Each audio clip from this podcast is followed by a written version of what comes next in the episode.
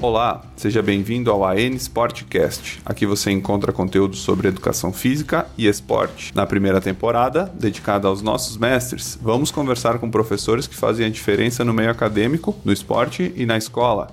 Acompanhe nossos episódios através do Spotify AN Sportcast e nos siga no Instagram AN Esporte Competitivo e alan.werner.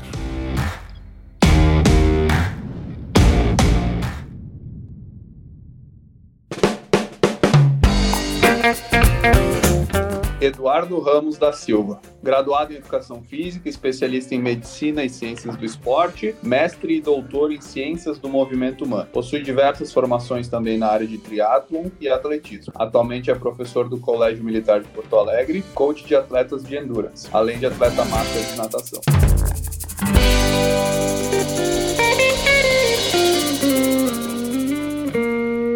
Seja bem-vindo, professor Eduardo. É um prazer conversar com você aqui no AN Sportcast. Muito obrigado. Prazer é meu em estar conversando contigo, ela.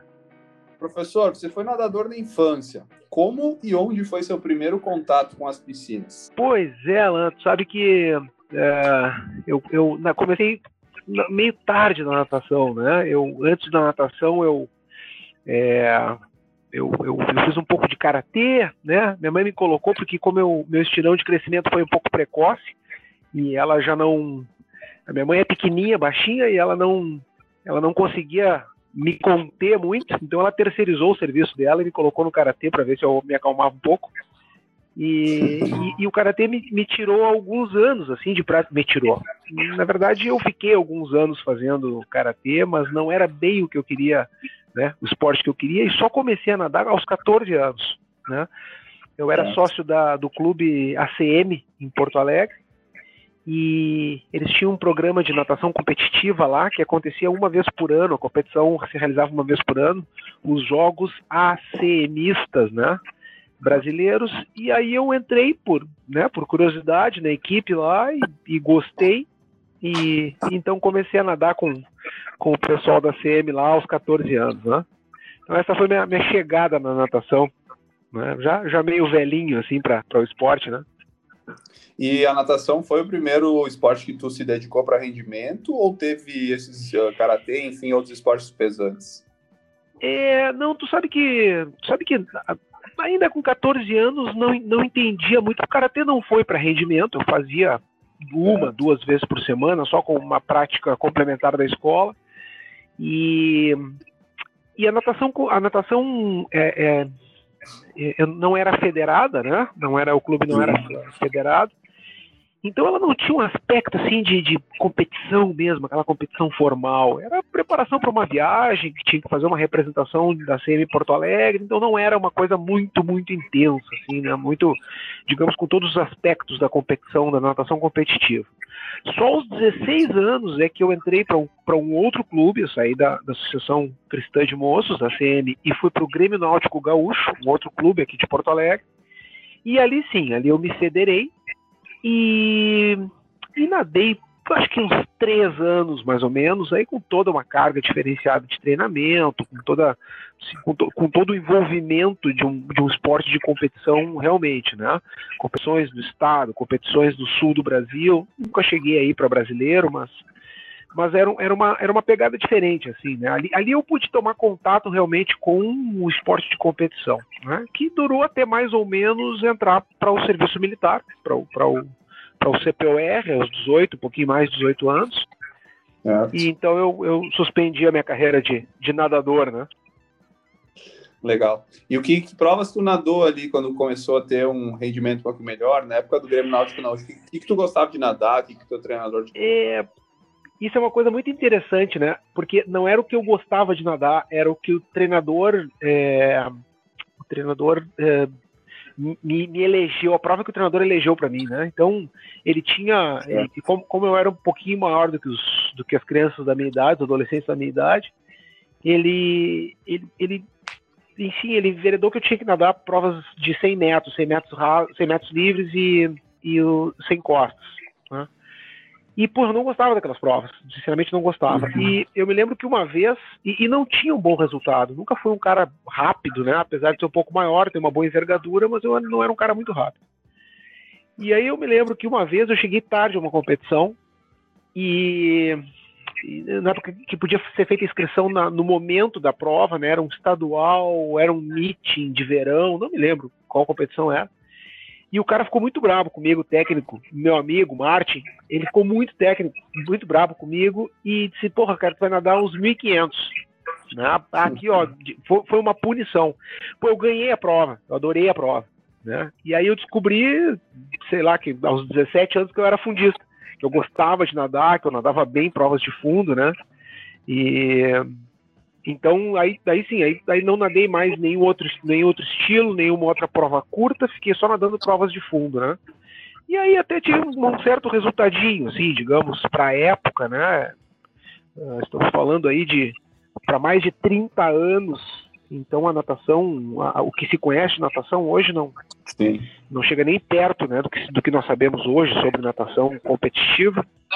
Então era uma coisa muito mais de, de, era uma política muito mais darwinista, assim, era um troço muito mais é, pancadaria, muito volume, muita quantidade de treino, pouquíssima atenção à técnica e quem sobrevivia, quem tinha um pouquinho mais de feeling, era o que se destacava. E era o que acontecia comigo. Não, não, eu não tinha grandes talentos, eu era só um era só o cara que sobreviveu um pouquinho mais à pancadaria da época. Né? Legal, mais volume e menos qualidade na época, então.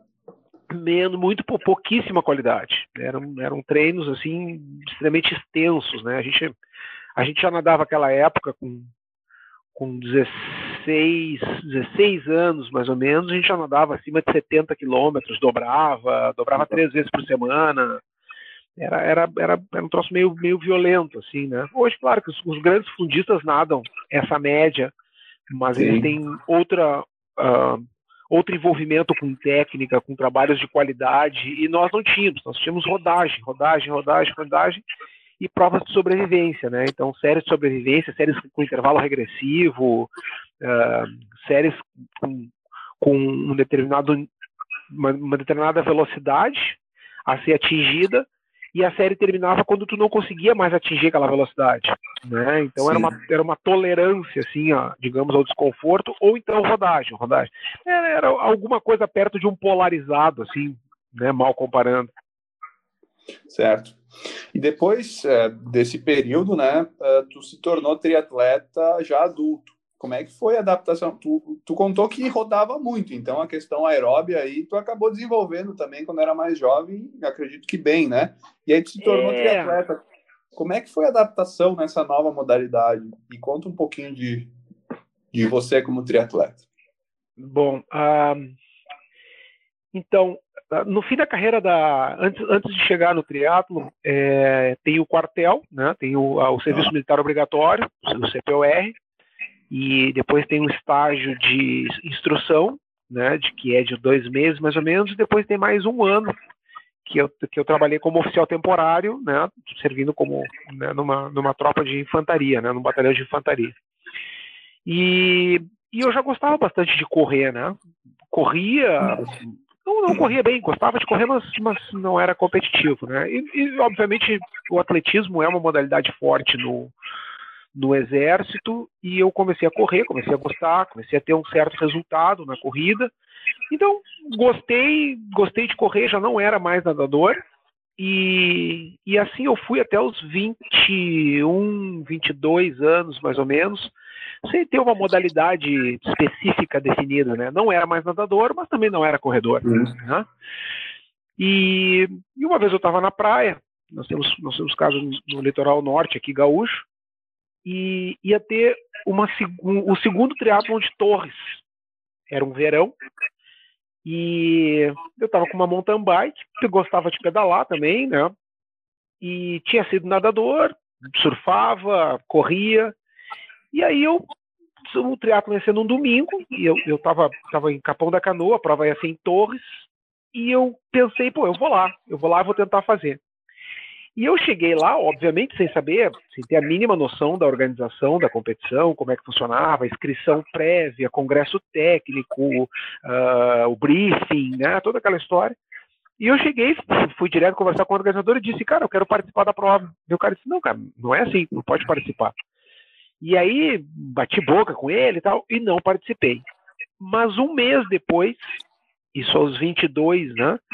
É, ia ter uma prova em Jurerê, no mesmo lugar onde sai o Ironman, uh, em, em, Florianópolis, ia ter uma prova de sprint triathlon, né? 750, 25.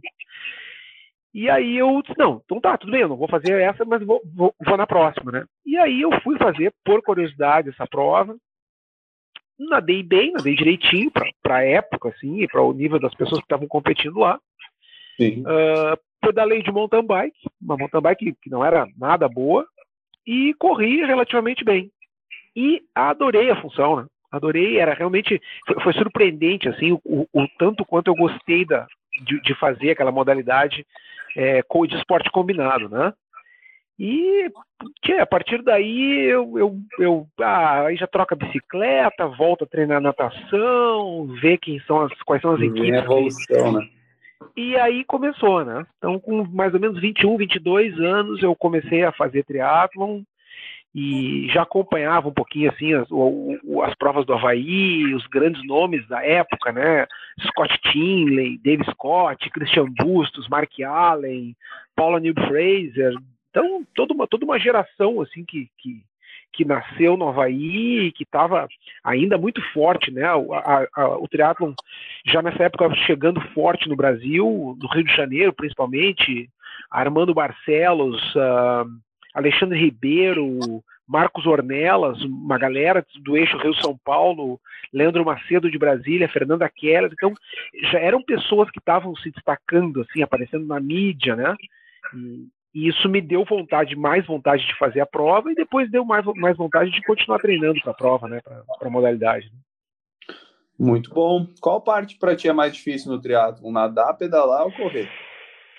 Acho que de, de, é, depende, depende da, da prova, né? Uma prova de sprint, hoje, hoje o, o, falando do triatlo atual, ele é uma, ele é uma prova de, de alta intensidade, né? Então, é, não, é, não é o nosso objetivo aqui falar de fisiologia, mas todas as Sim. crenças fisiológicas que se tinham à, minha época de início, hoje a gente sabe que elas caíram por terra, né? Então, é, existe uma marca fisiológica lá chamada segundo limiar, né?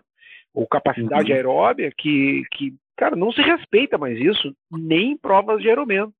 Né? Então, a, a, natação hoje do Ironman ela é muito forte, muito, muito, muito forte mesmo. O, a, o ciclismo é um troço absurdamente forte, 180 km muito forte, e, e, a corrida ela é uma coisa muito forte. É, e, e, nas provas mais curtas, no standard, no, no meio Ironman, no sprint, no super sprint, são provas que são, que, que são absurdas. Sim, elas são. É, é, Para tu teres uma ideia, Uh, um cara que pedala um Ironman, por exemplo, ele pedala com, com uma carga média assim de uh, 3, 4 watts de, de potência né, uh, por quilo de peso corporal. Né? É. É, um, uma prova de sprint, os caras podem chegar a 10 watts por quilo de peso corporal em retomadas, subidas, escapadas. Então é uma prova que dói. Ela, ela, a, o, o triatlo hoje não é aquela coisa da resistência, de tu bater papo, de tu conversar com teu colega, tal. Não, tu vai ficar ofegante do começo ao fim da prova. Se for um sprint, tu vai ficar por 52, 53 minutos sem ar. Se for um, um, olímpico, tu vai ficar uma hora e 50 sem ar. Se for um meio iron, tu vai ficar 3 horas e 10, 3 horas e 15, completamente asfixiado, porque tu não vai ter oxigênio, porque é muito forte. E o Ironman, hoje os caras estão fazendo provas abaixo de 8 horas, né? Então é muito forte. Por que, que eu te contei tudo isso? Para te dizer que não tem mais prova fácil. Não tem, ah, eu tenho mais facilidade nessa. Se tu tem facilidade na prova, tu tem que andar mais rápido e sentir ela difícil. Essa é a lógica hoje em dia, né? Então, Quais? Uh, se tu me disser qual, eu, qual que tu prefere, eu vou dizer. A natação eu prefiro. Eu prefiro passar mal na natação do Sim. que nas outras duas. Mas a mais fácil não existe. A, a, a, mais, a mais tranquila, né? Porque todas elas, se tiverem fácil, é porque tu está fazendo a prova errada. Né? Tu, tu, tem que é trabalhar é competitivo, né? né? Exatamente, é é... Quais provas tu já participou? Tu já fez o Ironman? Cara, então, Uh, as, as, primeiras provas que eu, que eu fiz, lógico, eram provas sprint, né? Como, como realmente deveria de ser. Comecei com provas curtas, fiz sprint. Uh, depois fiz, fiz provas de brasileiro, provas olímpicas, 1540 a 10, né, que hoje chama Standard. Participei da, da de Copa, etapa de Copa do Mundo de triatlon também em, em, provas Standard. Uh, disputei o campeonato americano também, fiz, fiz, na verdade não foi todo, né, mas eu, eu, eu ganhei a minha categoria. A gente pode, a gente pode a gente paga uma, já pagava uma taxinha à época, faz um tempinho já isso, né? Um day use, assim, e, e, e, tu pode, e tu pode participar das provas deles, né? É, e aí tu ser ranqueado também por lá. E aí eu, eu fui e eram duas provas, uma em cada final de semana, é, uma janela de competição que eles tinham à época, e eu ganhei as duas, na, na minha categoria eu ganhei as duas provas, né? Então foi, foi tranquilo, foi bacana, assim, né? Trazer um título do, do exterior para cá e, e e, claro, né, no decorrer da carreira, indas e vindas, ah, daqui a pouquinho surge o mestrado, e aí eu coloquei o meu, meu próprio negócio, e aí tu para de ser tão competitivo, fica fazendo só uma coisa de manutenção. E, e chegou uma época, chegou um, período em no, 1997 que eu, eu, eu fui tirar umas férias, eu fui para a Europa, eu ia eu ia para a Europa, e aí eu pensei em associar a uma viagem a uma competição, né, para a Europa, que eu nunca tinha ido para competir. Legal. E aí, passando o dedo assim numa lista de provas, achei o Ironman Lanzarote, nas Ilhas Canárias. Tá? Eu disse, cara, vou nessa. Vou nessa, estou pedalando já, pedalo, né, aumento um pouquinho meu volume, aumento um pouquinho o volume de corrida, né, minha natação vai tranquila, vou lá para cumprir a prova, né. Bom, eu, eu não sei hoje, mas Lanzarote, à época, era a pior prova do circuito mundial. Pior. Né? Tanto pelo relevo, quanto pela temperatura, quanto tanto pelo vento. É uma prova hiper inóspita. Eh, eh, algumas pessoas consideram mais inóspita que o próprio Ironman do Havaí, né? Porra, eu treinei três semanas para essa prova e fui lá e fiz a prova. Né? Foi um completo desespero, assim, foi, foi um horror a prova muito dolorida, foi muito sacrificante. Eu terminei a prova em 14 horas, foi um horror, assim, foi um absurdo, né? E, mas também porque não tinha treinado, não tinha me preparado, não tinha feito a minha estratégia de prova, não tinha treinado subida, não tinha treinado hidratação, nada, absolutamente nada. Foi uma irresponsabilidade da minha parte esse meu primeiro Ironman. Logo depois, eh, no ano seguinte, eu pensei em fazer um Ironman realmente treinando para essa prova, e aí já estamos falando de 98, quando o Ironman era realizado em o Ironman Brasil era realizado em Porto Seguro. Então eu fiz, eu fiz um ciclo bom, consistente, robusto de treinamento, e o meu tempo já cai para casa das 10 horas no ano seguinte. Né? E, bom, passou 98, 99, daí eu eu, eu, eu comecei o mestrado, não, não pude mais treinar, não, não tive mais tempo de treinar. 2000 mestrado, 2001 defendi, trabalhando bastante, estudando bastante. 2002 eu fui a Florianópolis assistir o Ironman Florianópolis e 2003 eu fiz o Ironman Florianópolis, né? Então eu fiz três Ironmans na, na minha carreira, assim, e nesse meio tempo fiz algumas provas de 70.3 também, né? certo. com desempenhos bem melhores do que o Ironman, né? Talvez por não ter o tempo suficiente de treinamento para me dedicar ao treinamento e, não dar a importância devida para ter performance no Ironman, as minhas provas de meio Iron foram foram provas melhores, né? Aí fiz algumas provas de meio Iron, assim, Brasil, no exterior, e, né? Enfim. E nessa época, em relação ao treinamento, no triatlo a gente sabe que é necessário variar estímulos, estar preparado para os três tipos de, de exercícios né, que você faz. Nos conta da uhum. periodização, volume e variação dos treinos entre nadar, correr, pedalar, como é que é? Como é que tu fez nesses períodos aí para se preparar para a competição? Pois é, é assim, eu não tenho como te falar de um período assim da minha vida, uhum. né? Porque uh, como eu fazia, porque a minha vida, a minha vida é dividida em períodos, né? Períodos de maior demanda, períodos de menor demanda, e quer seja por trabalho, quer seja por estudo, quer seja por trabalho e estudo, eu talvez nunca tive, nunca, nunca tenha conseguido uh, ter uma consistência de treinamento por muito tempo, né? Para tu teres uma ideia, uh, no final da faculdade que eu tinha, eu, eu, eu, eu fazia estágio, e eu, eu, tinha cinco lugares diferentes de estágio. Eu tinha faculdade, eu tinha uh, um CPOR, que era um turno só, e eu treinava triatlo, né? Sim. E foi bem, foi bem na época que meu pai estava tava, tava doente, tava, teve um probleminha cardíaco, estava internado. Então, assim, tu imagina todo esse rolo eu, eu colocar ainda treinamento para um Ironman, né? E Sim. então isso isso representa te dizer que eu ia deitar meia-noite, me acordava às treze e meia da manhã, pedalava das quatro às seis e meia, chegava em casa, tomava um banho, tomava um café e ia para a faculdade. Ou ia para o CPOR quando, quando, quando tinha expediente, quando não tinha, eu ia para a faculdade, enfim, né? Mas eu nunca ficava em casa com as pernas para cima, eu nunca tinha seis horas de sono, né? E então a gente a gente trabalhava nessa época assim quando dava e, e trabalhava muito, muito volume, né? Muito. Então assim era para ter uma ideia eram tiros de 10 quilômetros no ciclismo. Né? Então, um treino, de, um treino do, da semana, 10 de 10 quilômetros, com, com 5 minutos rodando de intervalo. Então, esse era um treino comum de fazer na madrugada, com chuva, com vento, com flocos de neve. Né? Sozinho é... fazia? Não entendi? Sozinho, com alguém?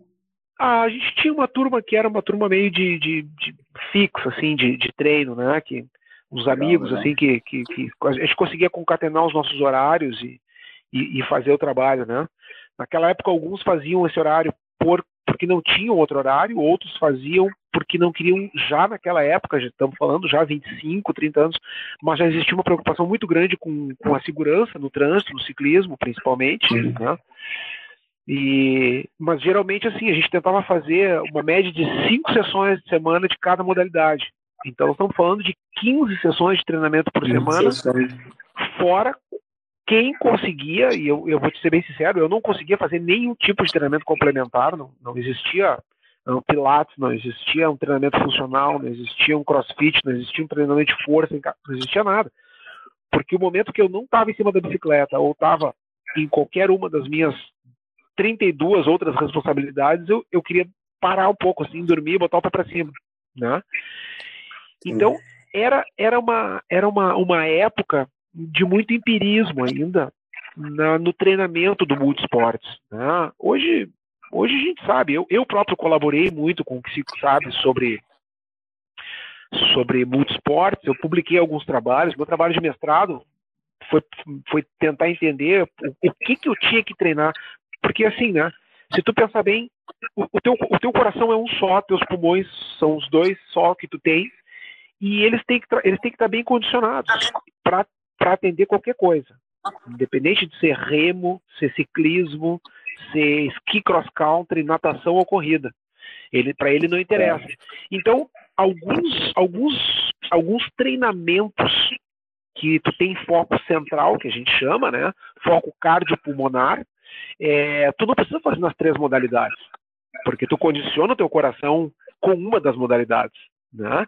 Então a gente, já, a gente já sabe hoje que tu não precisa fazer treinamento, o mesmo número de treinamentos muito intensos nas três modalidades, quando o teu objetivo é central. Quando o teu objetivo é periférico, bem, aí, aí a coisa muda, aí é, cada, cada modalidade tem a sua especificidade, né? Mas na, na época eu não sabia. Então eu pô, fiz um treino de ciclismo muito forte hoje, amanhã tem pista. E o pau quebrou na pista no dia seguinte. E, e, muitas vezes, naquele mesmo dia, eu tinha natação, e natação muito forte. E o, o, muito forte é assim, quando tu te aproximava do segundo linear, eu já começava a ficar muito forte, estava sempre devendo, sempre cansado. Tu não tinha marcadores de fadiga disponíveis como tu tem hoje, por exemplo, variabilidade de frequência cardíaca. Hoje tu baixa um programinha, né, o Heart Rate for Training, e, cara, tu, tu controla as tuas cargas de treinamento por variabilidade de FC. É, é, é piada, assim, é, sabe? É ridículo hoje tu treinar com controladores de potência, tu não vai fazer nada do que tu nada mais do que tu precisa na prova. Então, hoje o conhecimento e a tecnologia, eles, eles facilitaram muito a vida do atleta, né? É, aumentaram a disponibilidade dele para treinar, né? Não se treina, não se treina em excesso hoje em dia. Só quem, logicamente, quem não domina o treinamento, quem não não tem acesso à tecnologia, ao conhecimento, claro que ainda sofre um pouquinho, mas mas quem dispõe de tecnologia hoje enfim, né, consegue. Mas era assim, era, era sempre muito, ou muito volume, ou muito intenso e muita superposição de carga, né? E aí, muito frequente, a gente tá com o joelho machucado, tá com o ombro machucado, né? As cartilagens doendo, os, os sabe, fraturas por estresse, periostites, é, né, uh, fascites plantares, neuroma de Morton, tendinite calcânea, tendinite patelar, tudo estava toda hora berrando, assim, estava sempre, sempre machucado, né? E muito pouca profilaxia também, então era, eram tempos sombrios, assim, de treinamento, né? E, Acaba que a recuperação fica dificultosa também, né?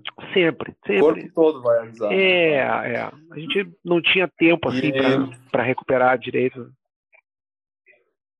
Legal. Depois de alguns anos de atleta é, dedicados ao triatlon, você retornou à natação há cerca de cinco anos, mais ou menos. O que te fez voltar para a piscina é... agora e se dedicar só, a, só às águas? É, tu sabe que aí, aí quando, quando, quando, eu, quando eu terminei o mestrado, eu, eu, eu, tive uma breve passagem né, pela, pela carreira de policial civil. Né? Eu fiz um concurso em 2000, foi a primeira turma de agentes, é, escrivão de polícia de nível com nível superior, né? Então eu pensei que, erroneamente, que com, com, com mestrado eu poderia trabalhar na formação de novos policiais, na, na academia de polícia militar, né? E, mas não, como eu tinha uma demanda muito grande e a, e a ideia era qualificar a, as, a, os agentes de ponta, né, mesmo, pegar pessoas com maior grau de escolaridade e tal, eu não, não rolou isso, né? E, e, e paralelo à minha, minha curta carreira na polícia ali, 20 e poucos, 20 e poucos não, 30 e poucos anos, mais ou menos, 32, 31, 32, eu, eu, eu levei o triatlon até aí, mas assim, muito inconsistente, né? Ah, fazia, Sim. não fazia, não treinava muito, já, já não tinha muita vontade, assim, quando me aproximei dos 30 anos, mas continuava fazendo porque gostava do treino, gostava de me manter condicionado, né? E é. E aí, eu, aos 32, quando eu, quando eu terminei o, o mestrado e estava na polícia, eu, eu, comecei a dar aula no ensino superior. Né? Tinha uma demanda muito grande nos cursos de educação física. Então era um, era um absurdo, assim. A minha vida era, sei lá, de segunda a sábado, contando manhã, tarde e noite, eu tinha um turno livre. Um turno livre. Então, assim, eu não tinha, não tinha condições físicas para treinar é, treinar direito, a não ser meio-dia, nadar na universidade ao meio-dia, correr, às vezes depois da minha última aula à noite, assim, tipo 11 horas da noite, isso quando não tinha que viajar. Tu, tu sabe bem que por um tempo eu, eu fui professor da Universidade de Caxias, mas eu também dava aula em Porto Alegre, Sim. então eu terminava a minha aula em Caxias e tinha que sair voando de lá para chegar em casa meia-noite, uma hora, preparar a aula para o dia seguinte, muitas vezes, e às sete e meia da manhã está em aula de novo, né? Então foram alguns anos de, de muito pouco treino, 32, 33, 34, e assim, assim a coisa foi, né? É, em 2000 e 32, 2002 isso, né? Bom, na universidade eu acabei ascendendo também para a carreira de gestão, fui coordenador de curso, trabalhei em cargos importantes em reitoria, né? E, mas assim, é. percebia, Alan, que estava morrendo aos pouquinhos, assim, tava, eu estava me destruindo, assim, estava me dedicando muito ao trabalho, estava sendo muito cobrado, mas não tinha tempo para mim, né? E, e 2014 é, eu, eu, eu, eu, dei um basta, né? Eu, eu dei um basta. No, no, mês de 2014 eu disse, eu não vou virar 2015 fazendo o que eu estou fazendo hoje porque isso está me matando. Uma coisa que para mim era prazerosa, já tinha me roubado uh, o esporte de treinamento, a vontade de treinar. Eu já estava com problema severo, com sobrepeso, né? E, e, e quando eu falei isso, um mês depois abriu o edital para o concurso para o Instituto Federal. E eu me inscrevi e prometi que eu ia passar nesse concurso, estudar para passar no concurso, e estudei e passei. Né? E aí, com dedicação exclusiva, o tempo, o tempo começou a aparecer de novo, né? Então, eu, eu dava menos Sim. aulas, eu tinha mais tempo livre e tal. e aí não, não viajava tanto, porque eu saí de todos os lugares que eu dava aula. E aí eu comecei a retomar de novo o triatlon de competição. 2014, comecei a treinar, participei de algumas provinhas pequenas, bem, né, me sentindo bem, me sentindo que estava voltando ao condicionamento. Agora, num outro nível, né, 2014, eu, eu, eu fiz em 2006 eu comecei o doutorado, fiz doutorado, terminei em 2009 e, e, a partir dessa época também comecei a me especializar muito na parte de treinamento, né, de esportes de endurance, principalmente de natação, ciclismo e corrida, né, e do triatlo, obviamente, esporte combinado. Então, já com um nível de maturidade diferente, com, com um nível de, de conhecimento, né, de autoconhecimento, eu voltei em 2014 a treinar. E treinando, me condicionando, um pouco espantado com a quantidade de com a, a, os valores dos equipamentos, né, e custos de prova que não eram coisas absurdas quando eu antigamente competia. É, falando de bicicletas assim de 15 mil, 20 mil, 30 mil pessoas que compram bicicletas de 50 mil e que realmente faz diferença, porque a tecnologia embarcada faz diferença no ciclismo. Né? É, a coisa começou a ficar um pouco estranha, assim, né? Estranha porque tinha muito mais coisa envolvida, é, pessoas que apareciam num ano, pessoas que nunca tinham sido atletas e um ano depois já estavam fazendo provas de Ironman para abaixo de, de 10 horas, 9 horas e pouco. Não é, não é compatível isso, sabe? O, o, o corpo precisa de tempo para se adaptar, Sim. né? Isso começou a me causar ao mesmo tempo estranheza e de novo um pouco de desgosto, porque eu, eu, talvez com a minha granola, com o meu feijãozinho, arroz, franguinho, talvez eu não conseguisse chegar onde os caras estavam indo, né? E, e, pessoas de categoria, não eram, não eram super atletas, né? Atletas profissionais, não, eram pessoas da minha idade, 40 e poucos anos. Então eu pensei, pô, mas eu não vou ser competitivo com esses caras, né? Mas continuei fazendo, e, enfim, né? É, 2016, 2014, 2016, eu me inscrevi para o TH3 uh, em Para, no Paraná. E, e, correndo pisei num, num buraco, à tardinha, à noitinha, pisei no buraco, fiz uma inversão de tornozelo e fiquei com, com um desconforto meio crônico, né, no ligamento uh, entre, entre talos e calcânio e eu acho que fiz uma ruptura e não dei a devida atenção. E ficou doendo, demorou a passar, né, e não fui para a prova, não, não fiz a prova. Então, paguei a inscrição, tinha trocado meu equipamento ao final de 2015, né, tinha investido um bom dinheiro no equipamento, estava me sentindo bem, mas não competi em abril uh, de 2016. Me inscrevi para a prova de Florianópolis, para o, o Challenge Florianópolis, que ia acontecer em novembro. Fiz um bom ciclo de treinamento, recuperei, estava me sentindo super bem, tava, considero que estava estava condicionado para a prova, estava bem preparado para a prova, para disputar pódio. E na noite anterior à prova entrou um ciclone na ilha e eu não competi, não teve a prova, cancelaram, né? Então tu podia uh, transferir ela para o ano seguinte, tu poderia transferir para qualquer outro challenge, Fortaleza, São Paulo, lá, Rio de Janeiro, aliás. E então eu treinei para duas provas, investi em equipamento, me machuquei, eu fiz uma fratura por estresse no meio do caminho desse ano e não competi nenhuma vez. Né? Eu me lembro que mais ou menos uns 30 dias depois ia ter uma prova, uma prova em Bombinhas de água aberta. Uh, circuito lá deles da, da, da, Marisol de águas abertas do, do meu amigo Teco e, e era já era começo de dezembro e eu pensei quer saber, eu vou lá fazer essa prova. E fui. Quantos quilômetros? 3 quilômetros. 3 quilômetros. São duas provas, né? O circuito dele é, é 3 mil no sábado e 1.500 domingo. São dois circuitos uh, independentes, assim, né? Eu disse, cara, vou lá nadar o 3 mil. Fui lá nadar o 3 mil e cheguei, acho que cheguei entre os cinco primeiros, assim, né? E ganhei minha categoria. Não, fiquei em, fiquei em segundo na minha categoria. Perdi para o Alexandre Cataldo, que é um cara de. é um cara do Paraná super bom, ex-seleção brasileira, veterano, sim, velhão também como eu.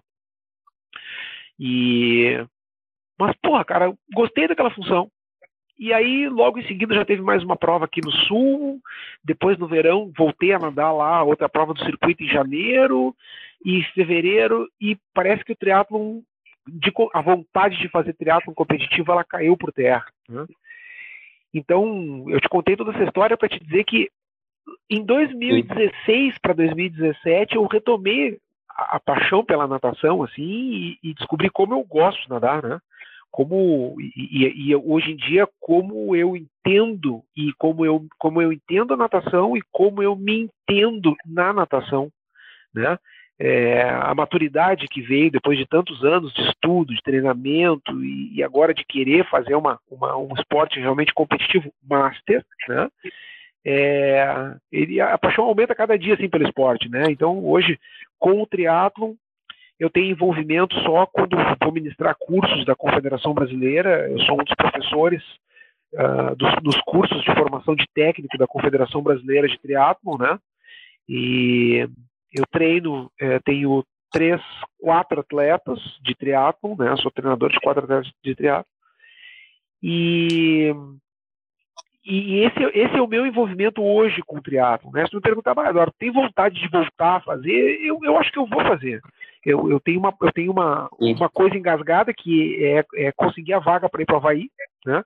Então, talvez quando eu fizer passar para a categoria 55 a 59, eu fiz 50 anos agora esse ano, talvez com, com 55 eu, eu, eu comece a fazer para tentar seletiva para o Havaí, né? E, vamos ver, mas tem alguns, tu... tem alguns objetivos na natação antes para serem atingidos. Né? Tu hoje treina no Master do União, é isso? É, eu treino, eu treino no União, na, lá no clube, mas eu não treino com o Master deles, né? É, ah, tá.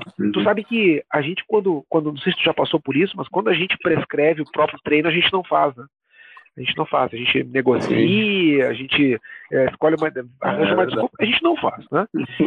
E, em 2017 eu conversei com o, o Cristiano Klaser, Kiko Klaser, que é o técnico da equipe principal sim, lá, sim. né? É, da Viviane Jugblut, do Fernando Ponte, do Alexandre Cinco, né?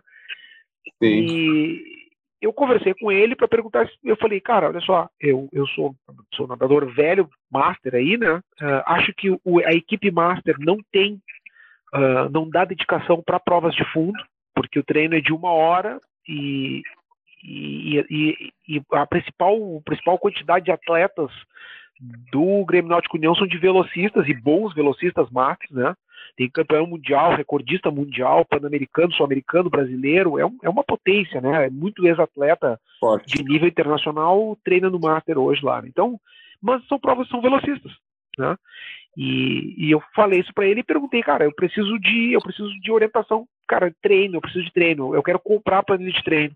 Porque se eu prescrever, eu sei tudo que eu tenho que fazer, mas eu não vou fazer. Não vou fazer, eu já me conheço, eu não vou fazer. Aí ele deu uma risada e tal, então eu treino com o Kiko Klaser, né? Ele faz toda a prescrição, é, às vezes me acompanha na borda, quando ele tem um tempo livre lá, faz as filmagens, faz as análises, faz as avaliações. Quando vem, os, quando vem o pessoal da, da biomecânica para Porto Alegre, é, eu, eu faço as avaliações com eles também. Então, é, eu, eu, sou, eu sou um velho, um velho plus, assim, né? Sou um paralelo, assim, entre, entre o Master e o, e, o, e o pessoal da principal, né? Tu faz a série junto com a Vivi Jungwirth lá? Não, eu faço na mesma piscina, né? O que é muito, o que é muito diferente, né? entendi, entendi. Legal. Tu falou agora sobre a questão da, da avaliação biomecânica. O ano passado, por acaso do destino, a gente se encontrou num curso de natação em São Isso, Paulo. Uh -huh. O curso era sobre curso sobre nado crawl com Augusto Barbosa, isso, a participação isso, do Ítalo Mandini. Isso. A gente conversou sobre vários assuntos. Tu me contou de atualmente ser professor do Colégio Militar. Né? Sim, né? é. Como é que é a tua rotina? Como é que é a tua, a tua disciplina? O que, que tu trabalha lá, né, eh, no Colégio Militar? E que idades tu atende como professor hoje do Colégio Militar? Pois é, esse é outro ponto ah, muito, é um ponto muito interessante, assim, né? É, eu, eu, eu, sempre gostei da parte mais biológica, quando no meu tempo de graduação, nós tínhamos uma formação chamada formação plena, então nós podíamos atender tanto bacharelado quanto licenciatura, né? Ambiente escolar, éramos formados para ser professores de educação física, tanto na escola quanto em ambientes fora da escola, né? E e eu sempre, eu sempre falei para todo mundo, eu sempre falei para o meu estágio escolar, que eu fiz para minha professora de estágio, disse assim, ó, se Deus quiser, eu nunca vou trabalhar em escola, nunca vou trabalhar. Pode, escreve, nunca, né? E só que o meio universitário, e aí sempre me dediquei a toda a parte biológica, biomecânica, cinésio, treinamento, anatomia, fisiologia, é a parte que me encantava muito, me encanta muito, né? Bom, o meio universitário, para mim, estava ficando uma coisa tão desgastante, tão desconfortável, que quando surgiu o concurso, quando abriu o concurso para o Instituto Federal, que é só ensino médio, eu pensei, bom, não deve ser pior, eu acho que eu não vou me sentir tão mal quanto eu estou me sentindo no ensino superior agora mesmo trabalhando com as disciplinas que eu gostava, né? Porque eu não tinha tempo, eu estava num, num, num, furacão assim que eu que eu eu tava me destruindo porque eu não fazia mais nada na minha vida a não ser trabalhar, estudar e preparar aula e corrigir trabalho.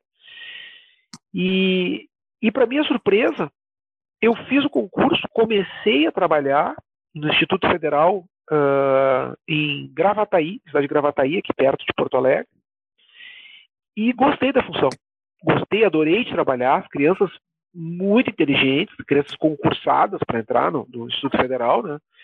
Uma criança, uma criançada Sim. diferenciada, um lugar com, com, uma estrutura organizacional muito bem planejada, muito bem bolada, apoio ao professor, é, material, né? um plano político-pedagógico bem consistente, muita possibilidade de discussão desse plano político-pedagógico dentro da instituição. Então, aquilo começou a me dar gosto, assim, né? E, e eu já estava adorando, mesmo sendo em Gravataí ou morando em Porto Alegre, eu estava adorando aquela função de dar aula num lugar só e ter tempo de novo. Quando fui dar uma palestra no Colégio Militar sobre doping, meu, meu, meu trabalho de doutorado teve um viés do doping, né? eu fui dar palestra e fui convidado para fazer a minha transferência para o Colégio Militar. Porque é a mesma carreira, né? Professor do ensino básico, técnico e tecnológico, professor EBTT. Não tinha a mínima ideia que podia, Sim. mas fui convidado, mandei minha documentação para Brasília, aí do Ministério da Educação passa para o Ministério da Defesa, porque o Colégio Militar é do Ministério da Defesa, e, e em seis meses, mais ou menos, eu estava em Porto Alegre dando aula no Colégio Militar. Né? Uh, para minha sorte, isso foi 2014 para 15. Para minha sorte, existem uns jogos na. Bom, e aí, professor de educação física. Trabalhar com sexto ano, sétimo ano, a partir tá. do sexto, né? Educação física, esco... educação física escolar. Sexto, sétimo, oitavo, nono, primeiro, segundo e terceiro. As, minha, as minhas, os meus anos na época era sexto e sétimo e primeiro e segundo. Esses eram os anos que eu ministrava aula quando eu cheguei. Hoje mudou um pouquinho, mas, mas é mais ou menos isso, né? Oitavo e nono, primeiro e terceiro, né? São os anos que eu trabalho. Educação física clássica, né? E o nosso sistema lá é um sistema um pouquinho diferente, porque a criança quando entra no sexto ano, ela, ela, ela, com, ela tem um professor só, a turma dela, e esse professor trabalha diversas modalidades ao longo do ano. Então faz um pouquinho de ginástica, um pouquinho de atletismo, um pouquinho de, de vôlei, um pouquinho de futebol, um pouquinho de basquete, um pouquinho de handball, um pouquinho de, enfim, tudo, cara. Ele faz uma passagem geral, né? No yeah. sétimo ano, essa criança vai rodar, vai rodar por vários esportes, só que agora com professores especialistas. Então, uh, ela fica, sei lá, oito aulas comigo, na, na, no atletismo, depois ela passa para o professor do futebol, depois ela passa para o professor do vôlei, então ela tem um aprofundamento no sétimo ano. E no oitavo ano, ela escolhe a modalidade que ela quer fazer. Depois de conhecer todas, depois de aprofundar em todas, ela vai dizer, bah, eu gostei mais do handball, gostei mais do basquete. Então ela, ela, ela, ela, ela é encaminhada ou ela vai direcionada para aquela turma de basquete, que vai ter aulas só de basquete. E isso vai até o final daí, né? E quando eu entrei, no ano seguinte, existem os Jogos da Amizade, que são os jogos de todas as 13, 13 escolas militares do Brasil. Uh, eles estavam reativando a modalidade de natação, que por um tempo teve e depois não teve mais. E 2015 foi o ano da retomada na natação. E o, e o, e o, e o, o chefe da nossa sessão de educação física, né, ele chegou na aula, chegou numa reunião e disse, bah, pois é, pessoal, a gente está com um problema porque uh, veio o programa dos jogos desse ano e eles incluíram natação. E aí nós não temos técnico. E a, e a ah. antiga técnica de natação tinha se aposentado há uns dois anos. na hora quando ele falou aquilo, meu olho brilhou e eu disse, pronto, seus problemas acabaram, né? Caiu ah, no colo. Ah, os problemas acabaram. Então, resumindo, eu, te respondendo a pergunta, eu sou professor regular da, da, da educação física das crianças e trabalho no extra classe com o treinamento de natação. Então eu tenho, nós temos uma equipe, um número de vagas restritos. Eu tenho cinco vagas, eu tenho cinco, seis vagas só para levar para os jogos, mas eu atendo mais de 50 crianças, né? Então a gente trabalha em dois professores, trabalhamos desde o sexto ano toda a parte de fundamentos, a gente faz eles se apaixonarem por água, né? Não é só natação, eles jogam polo Sim. aquático, eles fazem hidroginástica, eles têm experiência com mergulho, mergulho autônomo, eles fazem stand-up, eles têm aula de surf, eles fazem provas de travessia. Então, eles têm que eles, eles, a gente tenta fazer com que eles gostem de fazer esporte dentro da água, né? não tenham medo da água. Né? A gente tem aulas de salvamento, a gente leva eles para o litoral norte para fazer entrevistas com salva-vidas, eles assistem operações, simulações, enfim, né? E desse, desse grupo Oi, nós pensamos aquelas crianças com maior potencial. Às vezes dá sorte de ter crianças que nadam no União, por exemplo, nadam no Cacheiros, nadam e, e aí eu não preciso me preocupar. Eu já tenho meus nadadores, tenho um ou dois nadadores garantidos. Esse ano, até iniciar a pandemia, foi um ano que eu não tive ninguém de clube, ninguém porque todos saíram e uma menina que estava nadando até fevereiro parou de nadar. A Renata, talento, assim, recordista estadual. Ano passado bateu o recorde da nossa prova, dos, dos 50 costas, dos 50 livres, ela bateu o recorde histórico da competição, melhor de técnico, destaque. Foi um, foi um espetáculo. Que idade? Renata 14, Renata Nogueira, 14 ou 15, não me lembro. É. Nogueira mas ela parou de nadar. Pressão certo. do pai, pressão, pressão, pressão. Ela encheu o saco e parou de nadar agora em, em fevereiro. E, e, não vai nadar nada. Ela talvez vá para os jogos, mas vai correr no atletismo. Corre super bem também. Eu acho que ela vai correr esse ano. Né? Então, nós estamos com uma equipe esse ano muito sui generis, porque ela é só é só de pessoas que nunca foram nadadores federados, né? Então, nossa representação esse ano vai ser interessante, assim, tô curioso para saber, né, o que, que vai acontecer lá. Muito legal. É, você tinha me contado sobre esse projeto, né, sobre o, o Colégio Militar lá em São Paulo, uhum. achei incrível. E agora, nessa tua fala, tu comentou que desgostou da universidade. Tu acredita que o meio universitário piorou ou é algo pessoal só teu? Eu, eu, eu, eu acho que piorou, cara. Os professores, de uma forma geral, eles estão adoecendo. É um problema é, é, epidêmico, né? endêmico, se tu pensar da, na, na, na categoria de profissionais da educação, né? É, se tu for analisar os diversos níveis, né, tu tem uma série de problemas, assim, bah, uh, o apoio para o professor, a estrutura disponível para o professor uh, fazer o seu trabalho, é, os engessamentos pedagógicos que não atendem uh, aspectos modernos, né, a questão do gênero, a questão de raça, a questão. É uma série de coisas assim que estão tão, tão muito vivas na escola, que nem todos os lugares estão capacitados ou capacitando é, profissionais para atender isso, e o problema está ali dentro. Tu tem problema de salário, a nível estadual, tu tem, tu tem mais de cinco anos de parcelamento, e agora tu não sabe como é que vai ficar esse negócio da, da pandemia, da escassez de recursos dos, dos municípios e estados, né? é, não sabe se nem parcelamento vai poder acontecer. É, né? Então, pô, imagina um professor que precisa atualizar. Imagina a gente indo para São Paulo, pagando um curso, uh, pagando hotel, pagando avião, pagando. De que forma tu vai te atualizar? De que forma tu vai acompanhar as novas tecnologias, os novos conhecimentos que surgem a cada momento? Não é só na rede social. Muitas vezes na rede social é, é pago também. O cara vai te cobrar o acesso à informação, né? E. É, bom, então isso, um outro problema muito grave é a questão da violência contra o professor, é o descrédito, né? é uma certa inversão de valores, falando do ensino fundamental e médio, é, de que na rede pública não, os alunos são intocáveis e na rede privada os alunos também são intocáveis, né? Tu, tu sofre pressão de pais, uh, na rede privada tu sofre pressão de professor, de, da, da gestão que te cobra para não reprovar, porque as crianças podem abandonar a escola se elas reprovam, né? Tu não pode, no ensino público, tu não pode trancar o fluxo de produção de alunos, então eles vão te dizer, cara, manda adiante, manda adiante, não roda, não pode, não pode criar um gargalo aqui, não pode fazer a coisa mais difícil do que ela já é. As crianças não precisam saber a, a, a Bhaskara de ponta a ponta, porque elas vão ter outros, outros, outras habilidades, outras competências na vida que talvez sejam mais úteis do que isso. Então tu, tu é todo, todo dia tu é bombardeado, tu é pressionado para não fazer o teu trabalho como tu acredita que tem que ser feito. Né? Tu não, tu, tu, o produto, muitas vezes, tu não te orgulha, aquilo que tu, que tu produz, que tu teoricamente é pago para o não produz.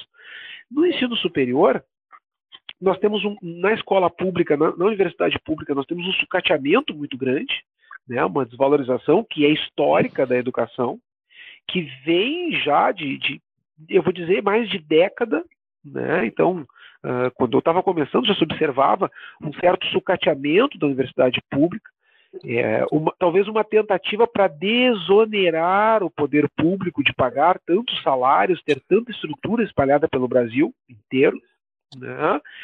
E uh, com a mudança do, dos currículos de ensino médio, agora ficou bem notório que a ideia não é do governo dar é, formação, é, é, da, é da formação com, com, com o ensino técnico dos institutos federais, né?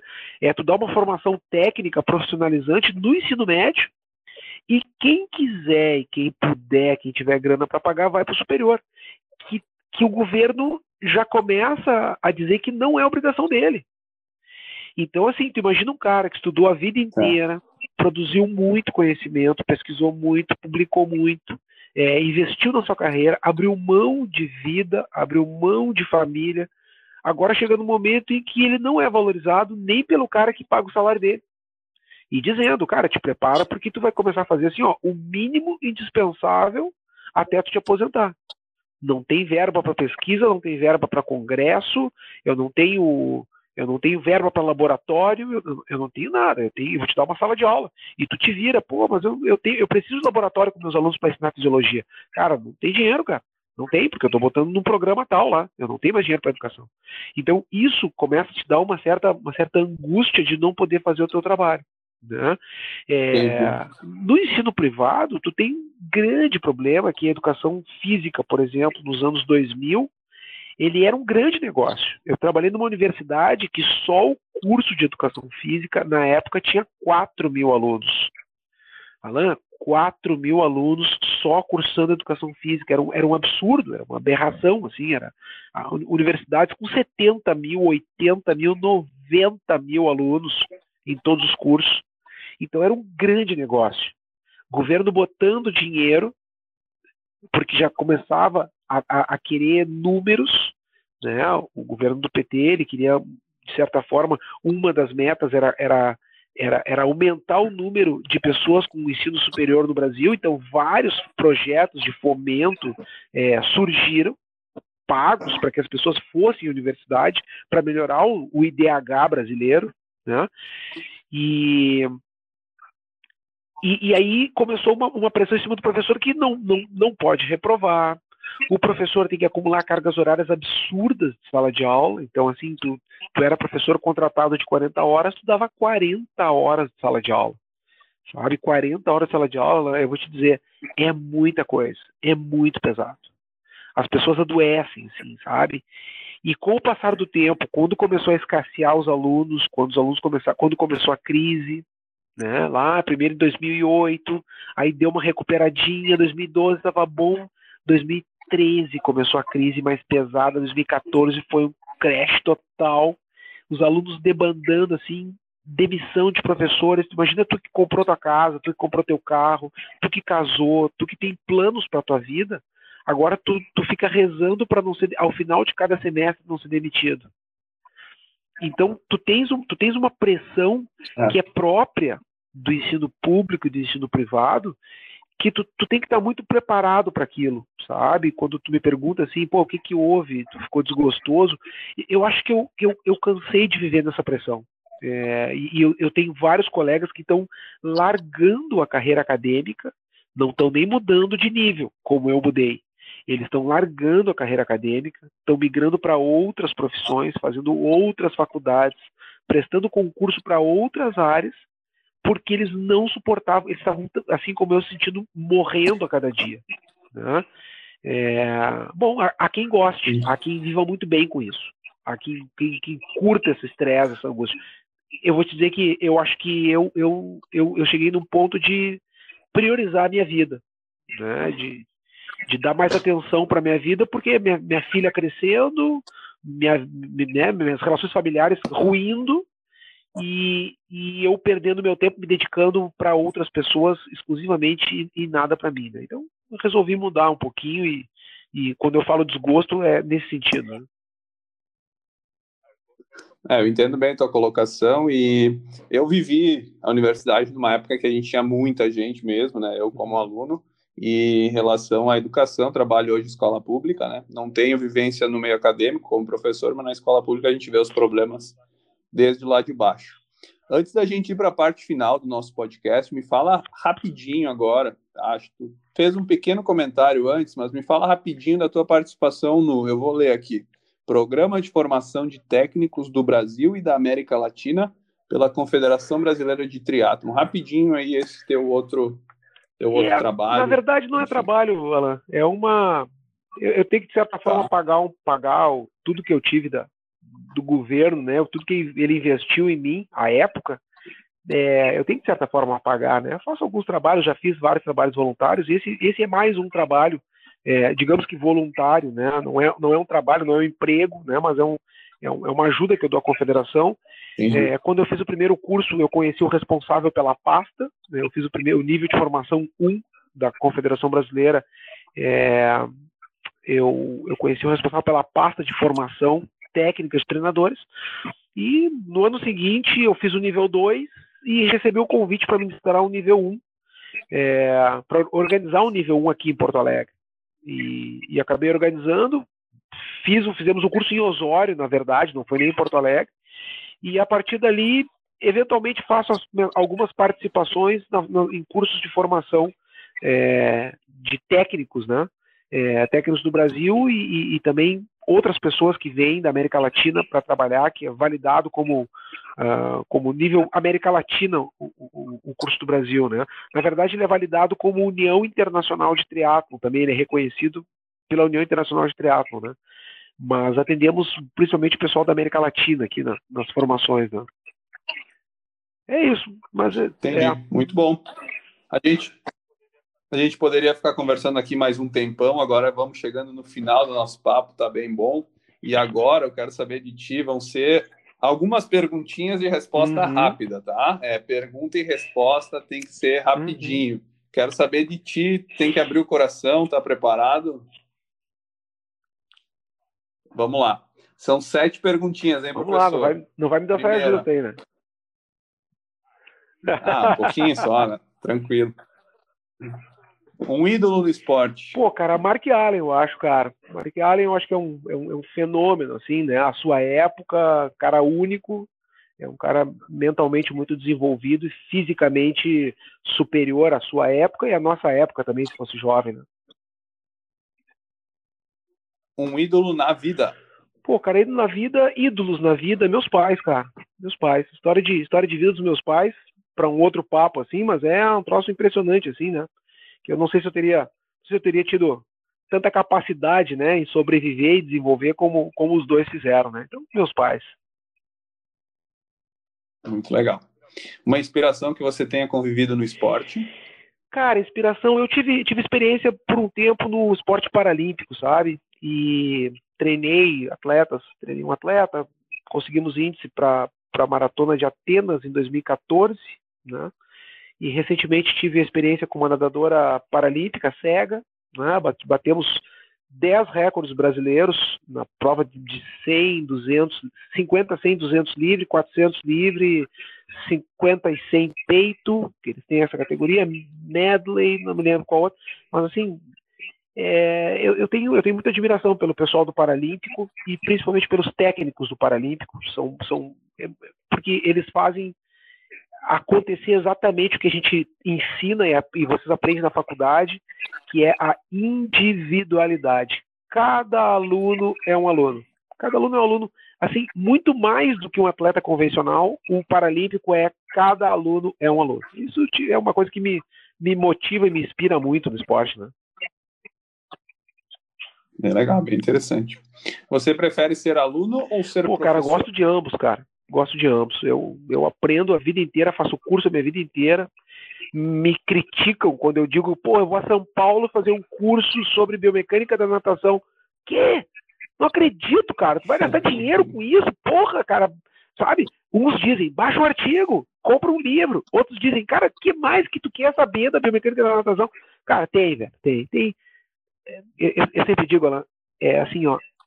Todo curso que tu faz, toda palestra que tu ouve, todo podcast que tu ouve, ele é sempre importante, porque ou tu aprende alguma coisa, ou tu descobre que tu não está desatualizado.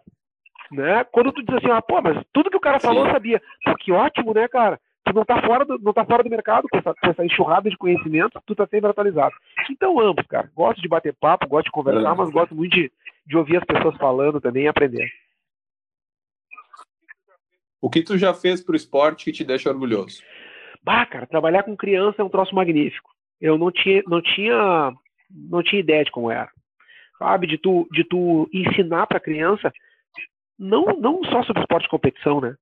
Mas tu mostrar para ela que, cara, fazer esporte é como escovar os dentes, né? Como tomar banho, como ter uma boa alimentação. É um, é um hábito, é, hábito de higiene, né? É, agora mais do que nunca. É, comecei um pós-doutorado com, com saúde escolar, para ter uma ideia assim, da mudança da minha, dos meus paradigmas de carreira. E porque vi muita coisa estranha, assim, criança hipertensa, criança na escola hipertensa, criança na escola diabética do tipo 2, que é uma coisa que a gente vê em adultos, criança do tipo 2 diabético, criança com síndrome metabólica, criança com dislipidemia.